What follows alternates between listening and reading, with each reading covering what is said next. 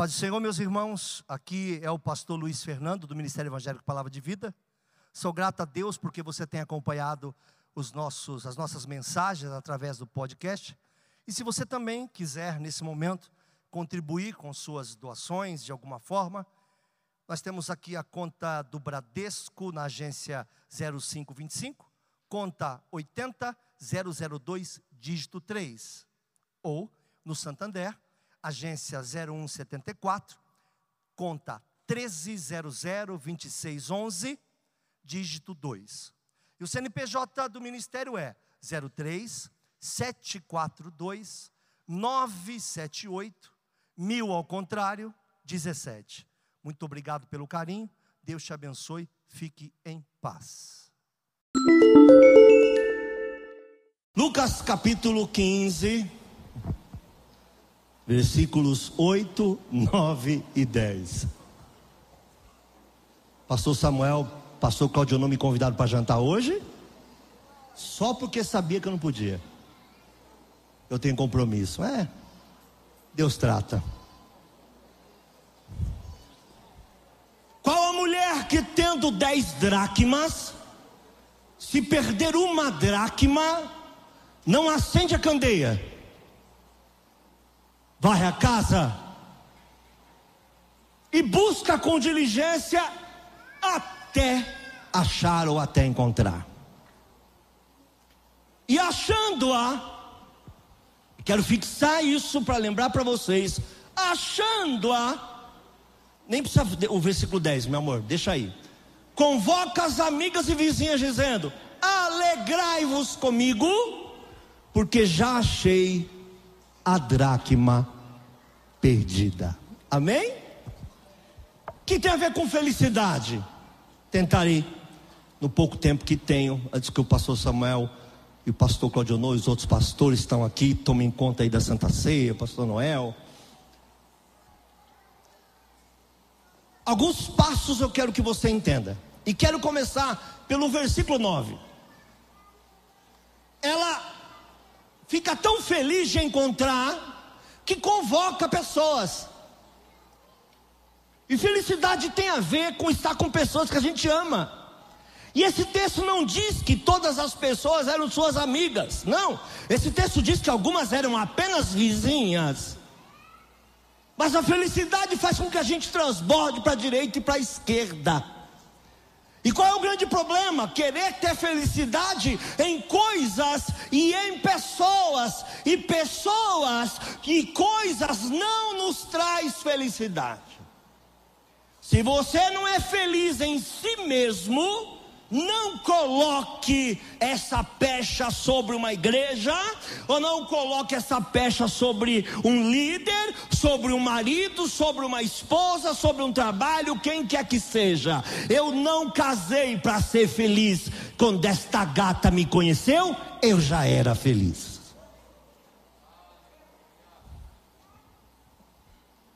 Jesus tem a capacidade de trazer em você aquilo que você necessita. Agora, se o teu alvo é o que eu posso ter ou receber, isso não é felicidade, se chama alegrias, contentamentos. Contentamentos nós encontramos em coisas. Uma roupa nova, um carro novo, alguma coisa nova, um filho que, que é promovido, um filho que se forma, ou você mesmo se formando, você tem um contentamento. Mas a felicidade é algo muito maior do que isso porque a felicidade é apesar disso.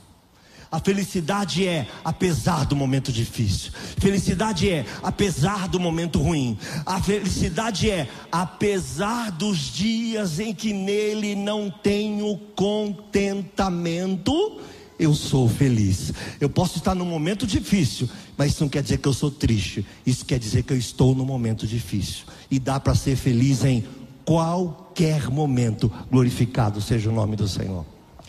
Vamos para e passo entender o que ela fez. Primeiro, ela tinha dez dracmas. Para quem não sabe, a maioria sabe. A dracma é semelhante ao denário. Significa mais ou menos um dia de trabalho. Ela tinha dez. E ela descobre que perdeu uma. E aí a gente começa esse texto dizendo: Como eu posso recuperar o que eu perdi se eu nem percebi ou reconheci que perdi?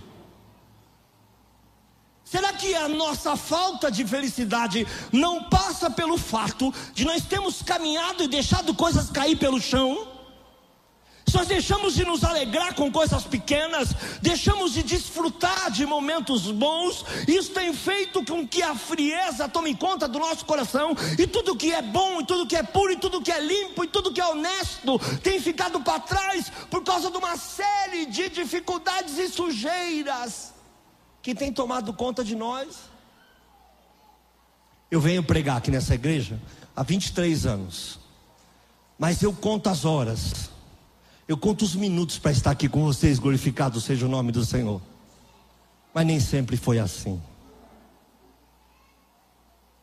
Eu já vim como profissional, eu já vim porque era obrigação, e aí eu entendi que em algum momento eu perdi algo. Eu falarei sobre isso hoje, como falei sobre isso ontem, como uma preparação para hoje. Então, se você não reconhecer que perdeu, não tem como achar. Eu só posso achar uma coisa que reconhecidamente eu perdi. E eu te pergunto: como está o seu amor? Como está a sua fé? Como está a sua alegria no Senhor? Porque há uma diferença em ser alegre no Senhor. Tudo diz não, mas você diz está tudo bem. As coisas não estão bem em sua volta, mas você olha para o autor e consumador da sua fé e diz nele eu posso todas as coisas, eu posso todas as coisas naquele que me fortalece. Alguns anos atrás, faço meia culpa reconhecendo uma das minhas graves falhas alguns anos atrás, eu, eu, Deus fala muito comigo tomando café.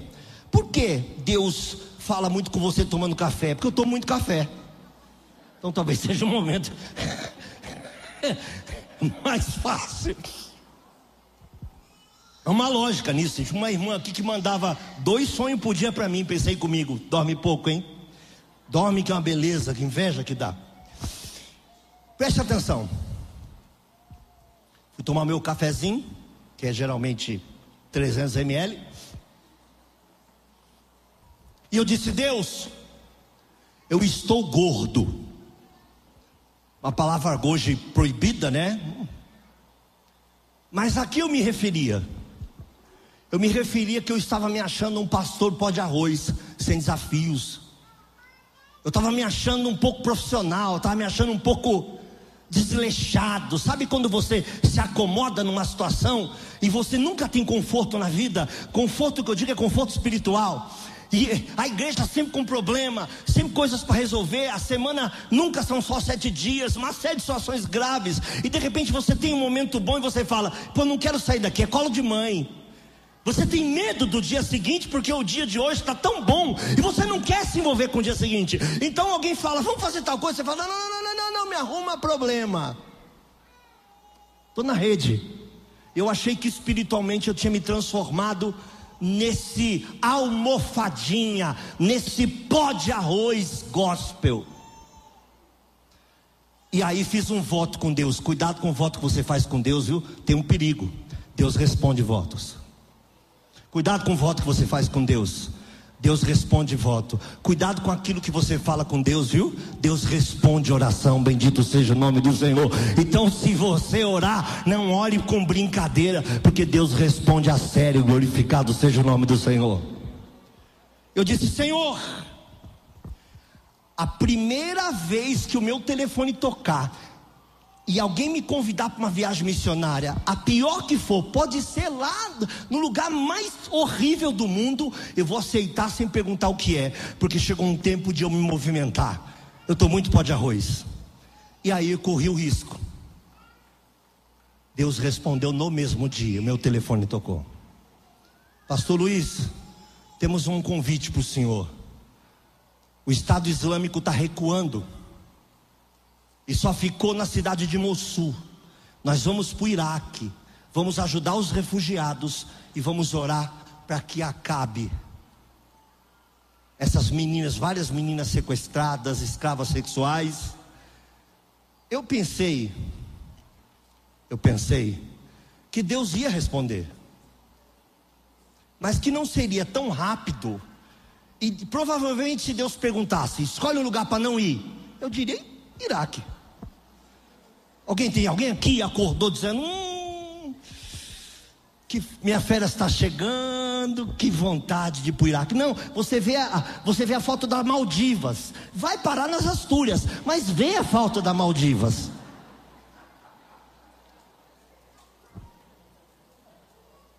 Mas ninguém acorda falando assim, eu fui parar no Kurdistão, atravessei o deserto. Ninguém acorda e fala, ai meu Deus do céu, amor, se arruma, que eu vou te abençoar. Nós vamos para o Kurdistão. Tu não sabe nem se eles estão, tu não sabe onde é. Não tem graça nenhuma, igual dançar com a mãe. Muito pelo contrário, é perigoso e foi perigoso. Eu entendi que era uma resposta de Deus e respondi: Eu vou. Ele falou: Você quer saber quanto é? Eu falei: Não, eu vou. Ah, mas você quer confirmar com não sei quem? Eu falei: Não, eu vou. Eu tive que convencer o cara que me convidou aí. Aliás, eu fui o primeiro. Eu disse: Você não está entendendo. Eu preciso ir. E eu lembro que subindo uma montanha, 44, 45 graus no deserto com uma garrafa de água dentro do bolso. Eu fui adorando ao Senhor. E eu disse: Eu fiz o voto. Sabe por quê? Porque eu achei que eu estava em falta. Eu achei que eu tinha perdido aquele desejo evangelístico, aquela, aquela sensação gostosa de ganhar uma alma para Jesus. E quando um homem e uma mulher de Deus perde essa sensação, essa sensação gostosa de ganhar uma vida para Jesus, é porque ele mesmo está distante de Jesus que quem está perto quer que o outro esteja perto também. E quem está vivendo o amor quer que o outro viva o amor também. E aí eu te pergunto: como eu posso receber algo se eu não acredito que perdi? Como eu posso encontrar uma coisa se eu não reconheço que a perdi? E aí eu te pergunto: o que é que você perdeu? Você é a mesma pessoa? Eu sei. Você vai se justificar. Brasileiro? Ah, minha mulher é mais ou menos a filhinha da confissão de Adão. Falou, Adão! Adão falou, foi ela! Ela! Foi a serpente! serpente olhou para o lado, não tinha mais ninguém para culpar. Porque se tivesse 40, os 40 seriam culpados e ninguém ia dizer, fui eu. Então eu te pergunto: você reconhece que talvez não está vivendo um momento feliz porque perdeu coisas pelo caminho? E se perdeu, o que foi que você perdeu? Perdeu o amor, perdeu a vontade de adorar a Deus, sobe nos teclados, perdi, estou usando o teclado que está aqui, não é, não é o tecladista, estou usando o teclado, sobe nos teclados com o mesmo amor de quando você tocou a primeira música? Ou você é chato porque virou profissional? Dança como se fosse o último dia da tua vida, porque eu tenho muitos defeitos, irmãos. Eu não posso contar todos eles para vocês, que eu não daria tempo no culto, são muitos. Mas eu tenho uma virtude, uma só. Eu prego como se fosse o último dia da minha vida. Eu prego, eu venho para cá, eu dou tudo que eu tenho. Pode ser que o que eu tenha não seja suficiente, mas foi tudo que eu tinha para dar para você. Porque tem que ter amor pelaquilo que faz, tem que adorar a Deus naquilo que faz. Aquilo que eu faço precisa ser adoração ao Senhor. Se não for, eu perdi algo pelo caminho. Pessoas que não falam com pessoas, veja o que ela faz. A partir do momento em que ela reconhece que tinha dez e perdeu uma, ela tem uma vontade de recuperar. Diga vontade. Deus não fará por você aquilo que quem tem que fazer é você. Quem tem que ir? Você. Tem que se levantar? Você. Quer orar na madrugada? Deus me ajuda a orar. Não, te ajuda a acordar. Acorda, pode ver que a gente pede para orar de madrugada, acorda de madrugada e fala: Ah, eu estou achando que Deus está me, me acordando. Você não pediu? Cuidado. Cuidado com a tua oração, viu? Deus responde oração, glorificado seja o nome do Senhor. Então não ora de brincadeira, porque Deus responde a sério. Bendito seja o nome do Senhor. Como reconhecer que você não é mais a mesma pessoa. Olhe para a pessoa do teu lado, será que essa pessoa tem vontade de se recuperar? Ou vai colocar a vida inteira a culpa em pessoas, em situações e circunstâncias, para não dizer eu preciso voltar, meu irmão. Sai correndo hoje e vai para o colo de Jesus que as coisas vão mudar. Sai correndo hoje, vai para o colo de Deus que a tua vida vai mudar, porque Deus quer você abençoado. Felicidade é estar no colo de Deus, felicidade é estar nos braços do Pai. A Ele honra, glória, louvor e adoração para todos sempre. E aí a Bíblia diz que ela acende a candeia. Vou repetir: acende a candeia. Então nem percebeu provavelmente que estava apagado, não é? Segundo, naquela época as casas de pessoas mais pobres não tinham janelas. A pessoa mais rica tinha janela. Então não havia uma luz natural. Mas a primeira coisa que ela colocou no coração dela, eu não posso procurar o que eu perdi sem acender a luz. Então não adianta você brigar com seu filho nem com a sua filha. Joga luz no problema, que as coisas vão acontecer. Não adianta você brigar com todo mundo em sua volta. Joga luz, a luz de Cristo sobre a vida. Joga a luz do Espírito Santo sobre o seu problema e o Senhor vai resolver o teu problema porque ele é bom. A Bíblia diz que a sua palavra é lâmpada para os nossos pés e luz para o nosso caminho. Joga luz. Enquanto não tiver luz, o problema não vai se resolver. Tem gente que ouve a mesma palavra, congrega no mesmo mesmo lugar, divide a mesma cama, mas ainda não viu a luz.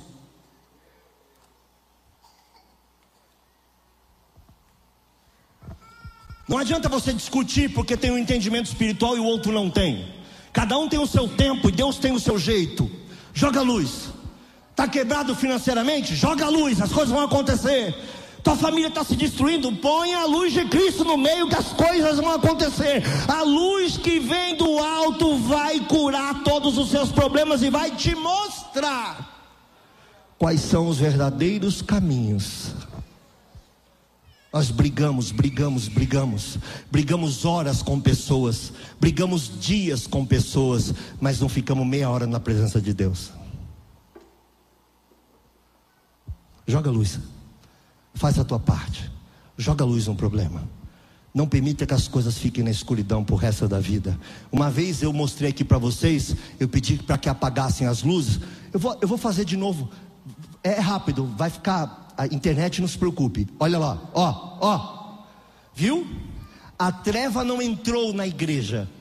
A treva, a treva já estava na igreja. Acende a luz, por favor. É que a luz é tão forte que a treva não tem vez. Tá faltando luz, meu irmão. Aonde tem muita briga, tá faltando luz. Aonde tem muita confusão, tá faltando luz. Aonde não há provisão, tá faltando luz. Aonde há discórdia, tá faltando luz, meu irmão. Para encontrar aquilo que você perdeu, joga a luz sobre o problema. Glorificado seja o nome do Senhor. Outro ponto que ela fez, precisou acelerar. Ela varre a casa eu já disse isso aqui numa pregação uma vez sobre a dracma mesmo. Ei, mulheres queridas, homens queridos, quão sujo precisa estar uma casa para que eu não consiga enxergar uma moeda?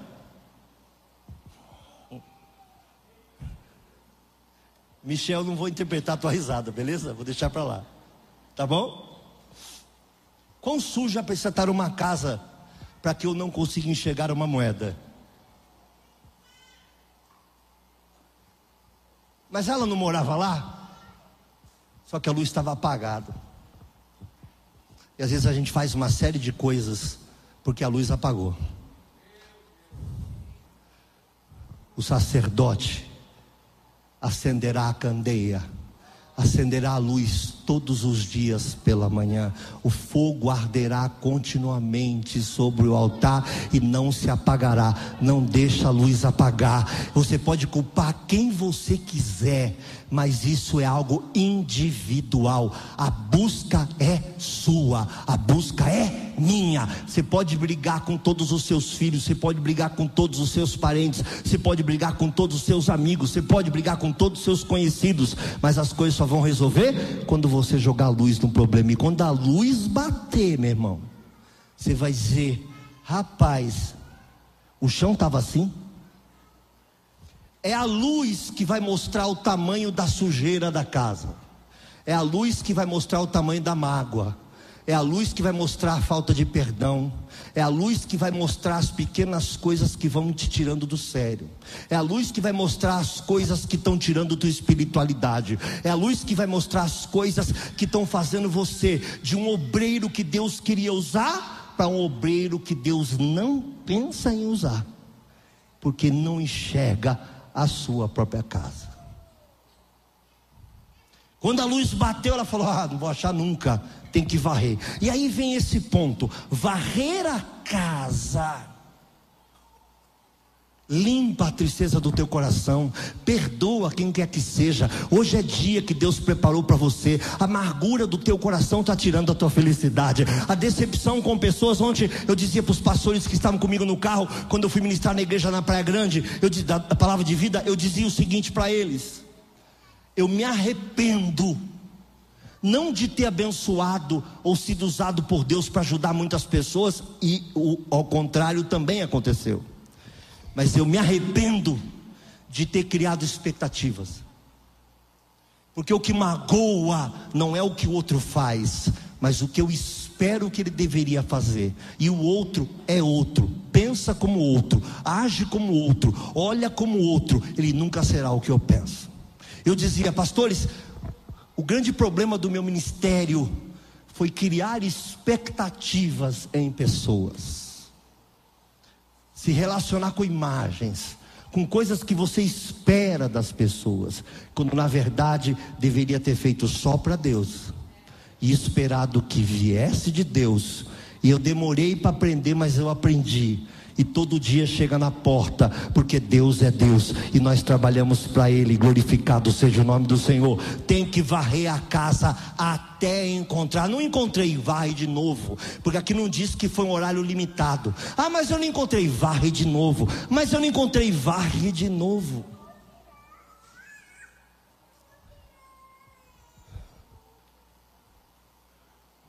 Uma vez Deus, eu novo convertido, fui fazer uma campanha de 21 dias no monte.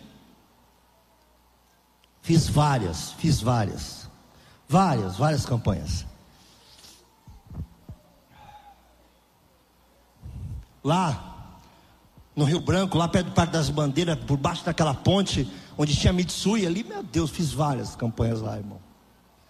Várias. E uma das vezes Deus falou assim para mim: perdoa ela. Eu falei: quem é ela? Aí fiquei, a minha pergunta começou a ser: quem é ela? Eu estava solteiro. Perdoa ela? Aí eu pensei: ah, quando eu era mais novo, tomei uma galhada, um chifre, um negócio desse aí, uma traição. Eu achei até que já tinha passado isso, né? Mas devo, devo ter vindo para o Evangelho trazendo uma sujeirinha. Deus falou: não. Eu falei: quem? Sua mãe. Aí eu quis ensinar a Deus. Senhor, já não tem nada no meu coração. Ele diz: tem, e vai travar a sua vida. Eu estava orando por enfermo, fazendo campanha, fazendo cruzada já. Eu nunca imaginei. Vai e perdoa. Vai a casa. Vai a casa. Não, já esqueci. Vai a casa. Ah, ficou para trás varre a casa. Se tiver luz, é o momento. Quando a luz chega, meu irmão, varre a casa. Aleluia! Não, mas o meu marido, nós já superamos isso. Varre a casa, meu irmão. Chegou a luz, varre a casa. Não deixa para trás, não põe debaixo do tapete, não esconde em algum lugar. Porque quando você briga com seu cônjuge e diz: Você fez isso naquela vez, quer dizer, nunca varreu a casa. Ele poderia responder para você: naquela vez não, primeira vez, eu não fui perdoado? Ou a senhora poderia dizer para ele: daquela vez não, primeira vez, você não me perdoou? Varre a casa. Se a luz chega, meu irmão, varre a casa. enquanto não encontrar, varre, e varre, e varre. E o Espírito Santo vai te revelar as coisas que estão atrapalhando a tua caminhada. É um tempo de felicidade, meu irmão.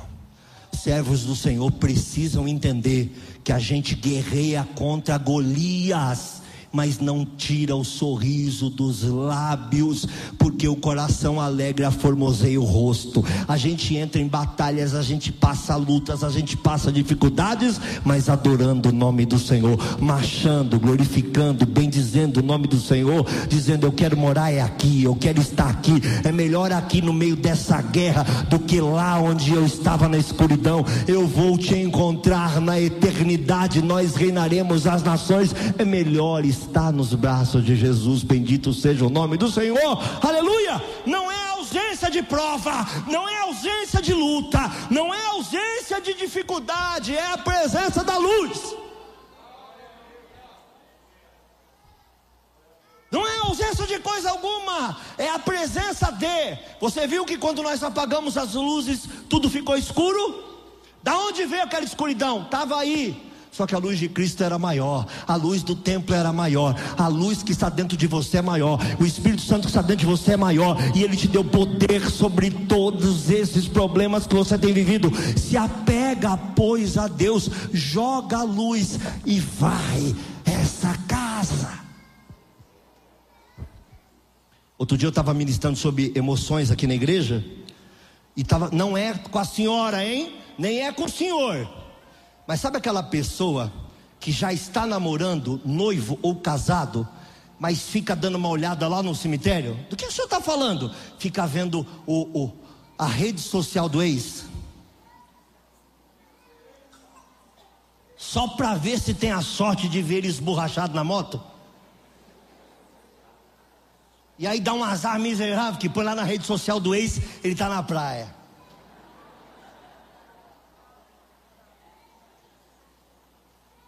Felizão. Aí tu fala, inferno. É, isso aqui é tudo aparência. Supera, querido. Não tem página nova sem passar a página antiga. Deus não vai abrir porta nova para quem nunca fechou as antigas. A nova história virá quando você tiver a capacidade de encerrar a antiga história. Glorificado seja o nome de Deus. Você pode aplaudir o Senhor?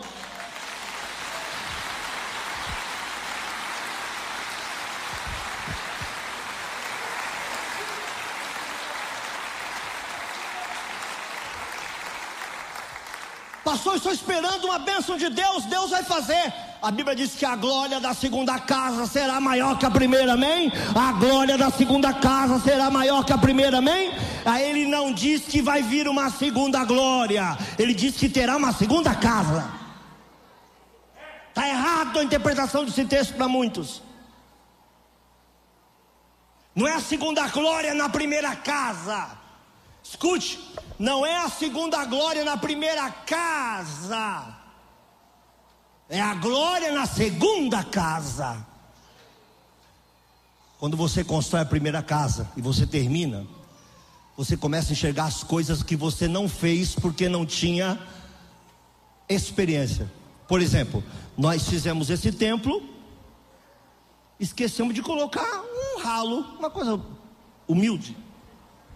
Fizemos banheiro lá, pastoral. Tem um banheiro lá para a gente atender as pessoas lá e tal. Tem um chuveiro, mas não tem um ralo. Nunca foi usado o chuveiro. Fazendo aniversário de 10 anos quase. E nunca será usado, porque toda vez que a gente quer colocar o ralo lá, a gente vê o trabalho que dá, diga é melhor tomar banho em casa. Mas na segunda casa, você diz assim: Se eu não reforçar essa coluna, ela cai em mim. Se eu não escolher uma madeira melhor para esse telhado, essa madeira apodrece, vai gotejar em cima da minha cama, em cima da minha televisão. A Bíblia diz: por muita preguiça se enfraquece o teto, e pela frouxidão das mãos, a casa tem goteira.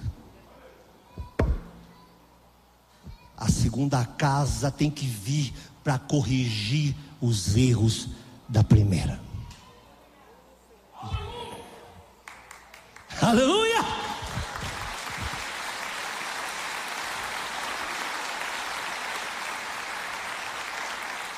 A glória na primeira casa vaza, tem rachadura. A glória na primeira casa não toma conta da casa, aquele quartinho não dá nem para entrar. Erramos. Tá úmido. Esqueci da janela. Esses dias eu vi um, um vídeo, não sei nem se é fake ou se é verdade, que hoje em dia tem que tomar cuidado, de um rapaz elogiando a obra do outro. Eu, eu acho até que eu, não sei se eu marquei, eu marquei o carinhos no outro. E o cara esqueceu, é, fez um banheiro, só esqueceu de colocar a porta. Quem viu esse vídeo? E o cara falou: O que, que é isso aí? Falou: É um banheiro. Eu digo: Pô, legal, é, tal, tal. Você não. A pessoa vai entrar por onde? A primeira casa, irmão. A primeira casa tem muito erro. A primeira casa tem muita meninice. A primeira casa é feita de qualquer jeito. Mas você que já está um tempo no Evangelho, não tem direito de viver como se fosse a primeira casa. A primeira aliança veio para que a segunda aliança mostrasse a glória de Deus. Nós estamos na segunda aliança, o Novo Testamento no sangue do Senhor. O Senhor veio para te salvar, o Senhor veio para te limpar e veio para te ensinar a perdoar. Então, meu irmão, varre, varre, vai até você encontrar, lança luz sobre isso e não deixa que essas coisas destruam o teu coração. Até quando? Até quando falará o Senhor e tu não responderá? Até quando dirá o Senhor e você não vai se quebrantar? Estou terminando, que eu vou voltar para o texto que eu quero. Procura até encontrar. Persevera, meu irmão. Vai acontecer. Persevera. Ele vai fazer porque ele faz. Ele é mestre. Deixa o teu coração aberto. Deixa o teu coração limpo. Permita-se perdoar e ser perdoado. E a tua vida nunca mais será igual. O que traz tristeza para a gente é mágoa. O que traz tristeza para a gente é a incapacidade de perdoar o outro que cometeu um erro grave conosco, mas a gente não lembra dos erros graves que nós já cometemos com outras pessoas. As pessoas cometem erros graves. Eu já passei difamações terríveis. E eu também já cometi erro com pessoas terríveis. Sabe como é o nome disso? Humanidade. Estar em sociedade tem as bênçãos de Deus e os males da sociedade. Somos pessoas. Quero te dizer uma coisa. Será que não é tempo de uma reviravolta na tua casa? Você até quando vai dizer que não está bem? Não está bem até quando? Quando é que vai jogar luz em cima disso? Eu tenho trauma até quando? Eu tenho mágoa até quando? E agora eu quero que volte para a gente terminar no versículo 9 de Lucas capítulo 15, por favor.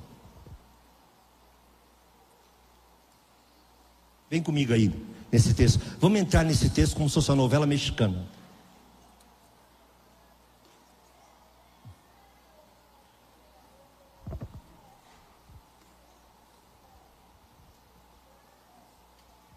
A luz vem, ela percebe a sujeira e ela resolve, presta atenção, resolve resolver. Quem está entendendo? Resolve resolver. É tempo de resolver. Parece aquelas pessoas né, que você entra na casa dela e fala: Pastor, não repara a bagunça. É a primeira coisa que você vai reparar. Você nem ia. Mas a pessoa chamou a atenção. Aí você não sabe para onde olhar, se você entra cego, o que, que você faz, porque te dá uma vergonha, que a pessoa te chama na casa dela, quando você vai entrar, fala, não repara a bagunça. Você fala, meu, faço o que agora? Tipo, tá muito bagunçado. Não, não, repare a bagunça. E use a palavra indubialidade. Repare a bagunça. no sentido de vê-la. Repare a bagunça, no sentido de reorganizar, de reparar, de restaurar. Aí ela diz assim: quando ela. Aí eu me sinto tão sozinha, é verdade. Eu me sinto tão sozinho, é verdade. Ninguém quer estar do lado de gente faltando pedaço. E quando eu estou falando isso, não falo de coisas físicas, eu falo de coisas emocionais e espirituais. A gente quer estar do lado de gente que tem algo de Deus para dar. Nós não queremos estar do lado de quem quer levar a gente por desse caminho. A gente não quer estar do lado de quem só reclama. A gente não quer estar do lado de quem só chora. A gente não quer do lado, estar do lado de quem só reclama. Mas a gente quer estar do lado de quem tem a luz de Cristo, de quem tem novidade de vida. Tem defeitos, mas vive em novidade de vida, de vitória em vitória, de glória em glória, de triunfo, porque Ele nos conduz em triunfo. E ela, quando percebe que reencontrou, ela convoca, não convida. Ela não diz, vem na minha casa. Ela diz, você é minha amiga, você é meu amigo. Sábado na minha casa. Eu lembro que o pastor Carlos Abelar me chamou para pregar na Argentina, e era justamente o que eu não queria. Ele falou, Luizito, vem aqui. Eu falei, pastor, que dia é? Tal dia, perto da ceia. Já pensei comigo, jamais que eu vou deixar ceia aqui para pregar lá, né? Aí, educadamente, falei assim para ele: Pastor, eu vou ver a agenda, que é um, é um jeito bom, né? No meu caso é verdade, tem uma agenda grande. Eu falei: Vou ver a agenda, e realmente ia, embora eu desconfiava que não tinha nada com a da Santa Ceia. E lhe respondo: Ele disse, Não, entre amigos não se coloca agenda. O que ele quis dizer para mim: Luiz, estou te convocando. Vem aqui. Ela convoca. Vem aqui porque vocês vão ver novidade. Corre para minha casa que vocês vão ver algo lindo. Vem aqui em casa porque vai ter festa. Pode não ter dinheiro na sua casa, mas pode ter festa. Quero dizer aos mais novos que eu também não quero desprezar a sua juventude. Ninguém despreza a sua juventude, mas nós no passado fazíamos que suco, que refresco, com pão com carne moída e tinha festa. Glorificado seja o nome do Senhor. A gente fazia um churrasco no passado, que não é carne de segunda, a gente não sabe que bicho era, era bom não perguntar. Que você punha uma na boca e aquilo não tinha jeito. E quando acabava o gosto do chiclete, você olhava para o lado e. Tá? Quem passou isso? Quem passou isso? Não, não é colchão duro, é um colchão impossível.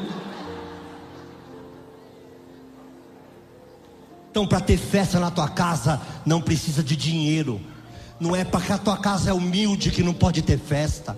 Não é porque a senhora mora num lugar simples que não pode ter festa. Não é porque o senhor mora numa favela que não pode ter festa. Festa tem aonde há felicidade no espírito, onde há a luz de Cristo. Aleluia!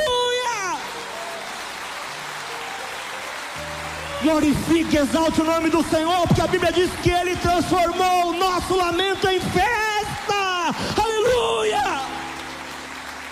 Espiritualidade não é sinônimo de rancor nem de tristeza. Eu não estou risado porque eu sou homem de Deus.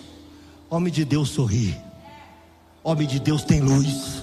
Homem de Deus tem Cristo. Bendito seja o nome do Senhor. Sofre, chora mas também adora, glorifica e festeja. Convida os seus amigos e vizinhos para se alegrar com você, porque aquilo que você tinha perdido pelo caminho foi reencontrado nessa noite. Recupere os valores que você perdeu e permita ser de novo uma pessoa feliz. O que te impede de ser feliz antes de passar ao pastor Samuel? O que impede você de ser feliz? É um carro? Quantas pessoas não tinham? É uma bicicleta? Quando quando não se havia recurso para essas coisas, eu não tenho alegria em dizer para vocês. Eu tenho muita vergonha, eu não me não tenho orgulho de dizer que a minha primeira bicicleta foi roubada. Passou, o senhor roubou? Eu falei, não, não roubei. Eu enganei o ladrão. Eu vi ele roubar. Como ele era menor do que eu, catei um pau, dei a volta no bairro e falei assim: O que você está fazendo com a minha bicicleta? Ele soltou e correu. Levei para casa, raspei e pintei.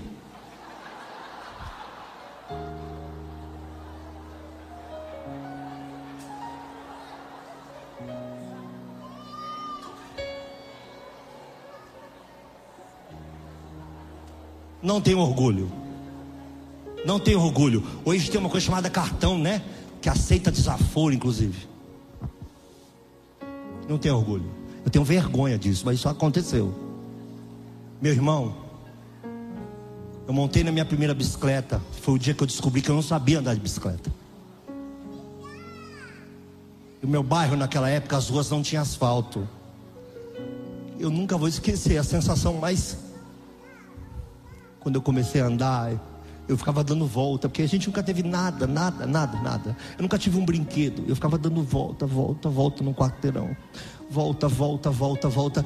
Naquele momento, eu era a pessoa mais feliz do mundo. No meu nada, eu me sentia o dono do mundo. Não é o que você ganha, não é o que você tem, não é aonde você mora é se existe luz. Se existe luz, existe alegria. Se existe alegria, os vizinhos vão querer estar lá, os amigos vão chegar e haverá uma festa. Bendito seja o nome do Senhor. Eu vou fazer uma pergunta antes de terminar. Alguém aqui vai ter coragem de me responder? Eu vou levantar a mão, eu sou o primeiro, tá bom? Alguém aqui já fez festa de aniversário com bolo Pullman?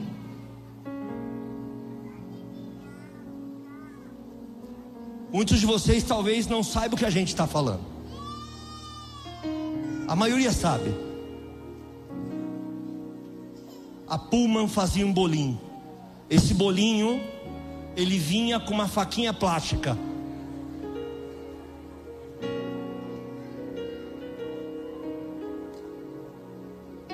E eu passei vários aniversários meus.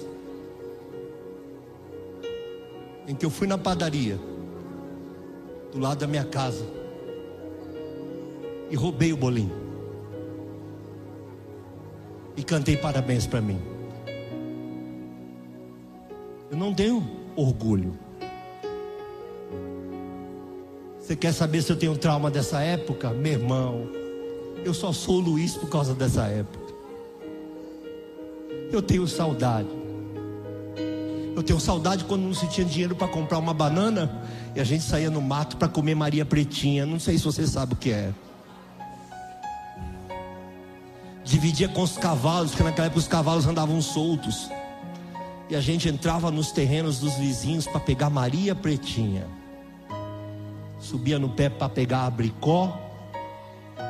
Pulava no golfe clube, tomava tiro de sal para pegar aquela frutinha vermelha, esqueci o nome, a pitanga.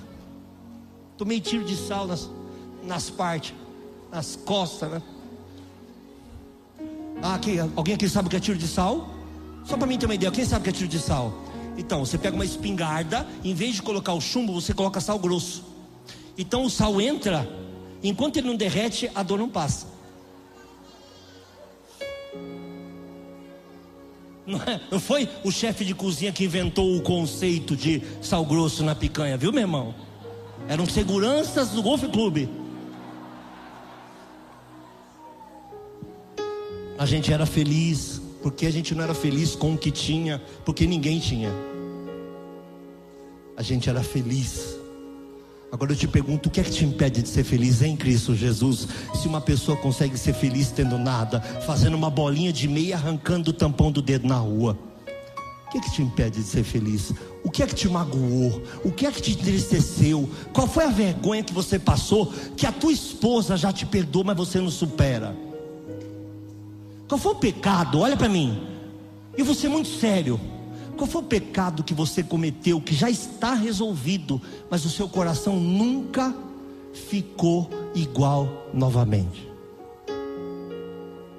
Foi aquele aborto que a senhora fez? Estou tocando em coisa séria, hein?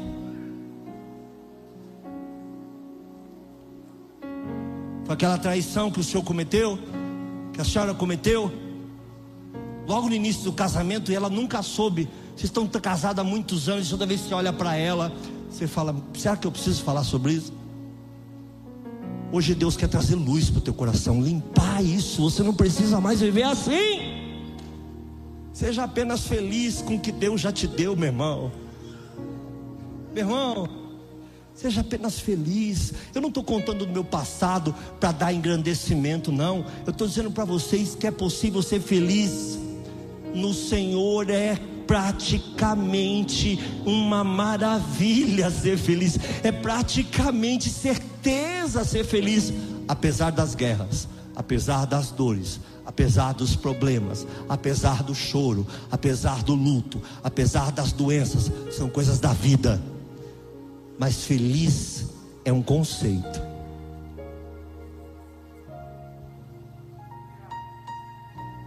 Felicidade é um conceito e ele não vem de fora, ele não vem da fórmula do sucesso, viu, meu irmão? Siga esses dez passos que você vai ser rico, meu irmão. Riqueza sem a luz de Cristo, meu irmão, é só dinheiro. Riqueza com a luz de Cristo são recursos sobrenaturais operando na sua vida natural. Amém? Recursos sobrenaturais operando na sua vida natural. Você já teve uma experiência de ter vontade de comer alguma coisa mais humilde que seja, mas você estava quebrado. E parece que a gente só tem vontade de comer. A gente só é grávido quando está duro. Porque só tem vontade de comer uma coisa especial quando você não tem dinheiro para comprar a normal. E aí vem aquelas loucuras na cabeça, sabe? Aí vontade de comer pamonha. Pamonha.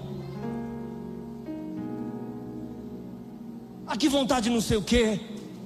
Aí vem alguém na tua casa, pega uma sacolinha e fala assim: estava na feira lembrei de você. Aí você fala, tenho cara de pamonha. Não. Deus falou assim, só um minuto. Compra para ela. Isso não é nada, pastor, do que o senhor está falando. Eu tenho uma casa no Acapulco, eu estou fazendo um edifício de 10 andares. Não é disso que eu estou falando. Porque no edifício de 10 andares pode te faltar dinheiro para as janelas. Os problemas só mudam de tamanho de acordo com o tamanho que você investe. Mas problema é problema para quem não pode fazer. E aí vem Deus e diz assim: leva na porta. Leva na porta. Aprenda a ser feliz. Joga a luz.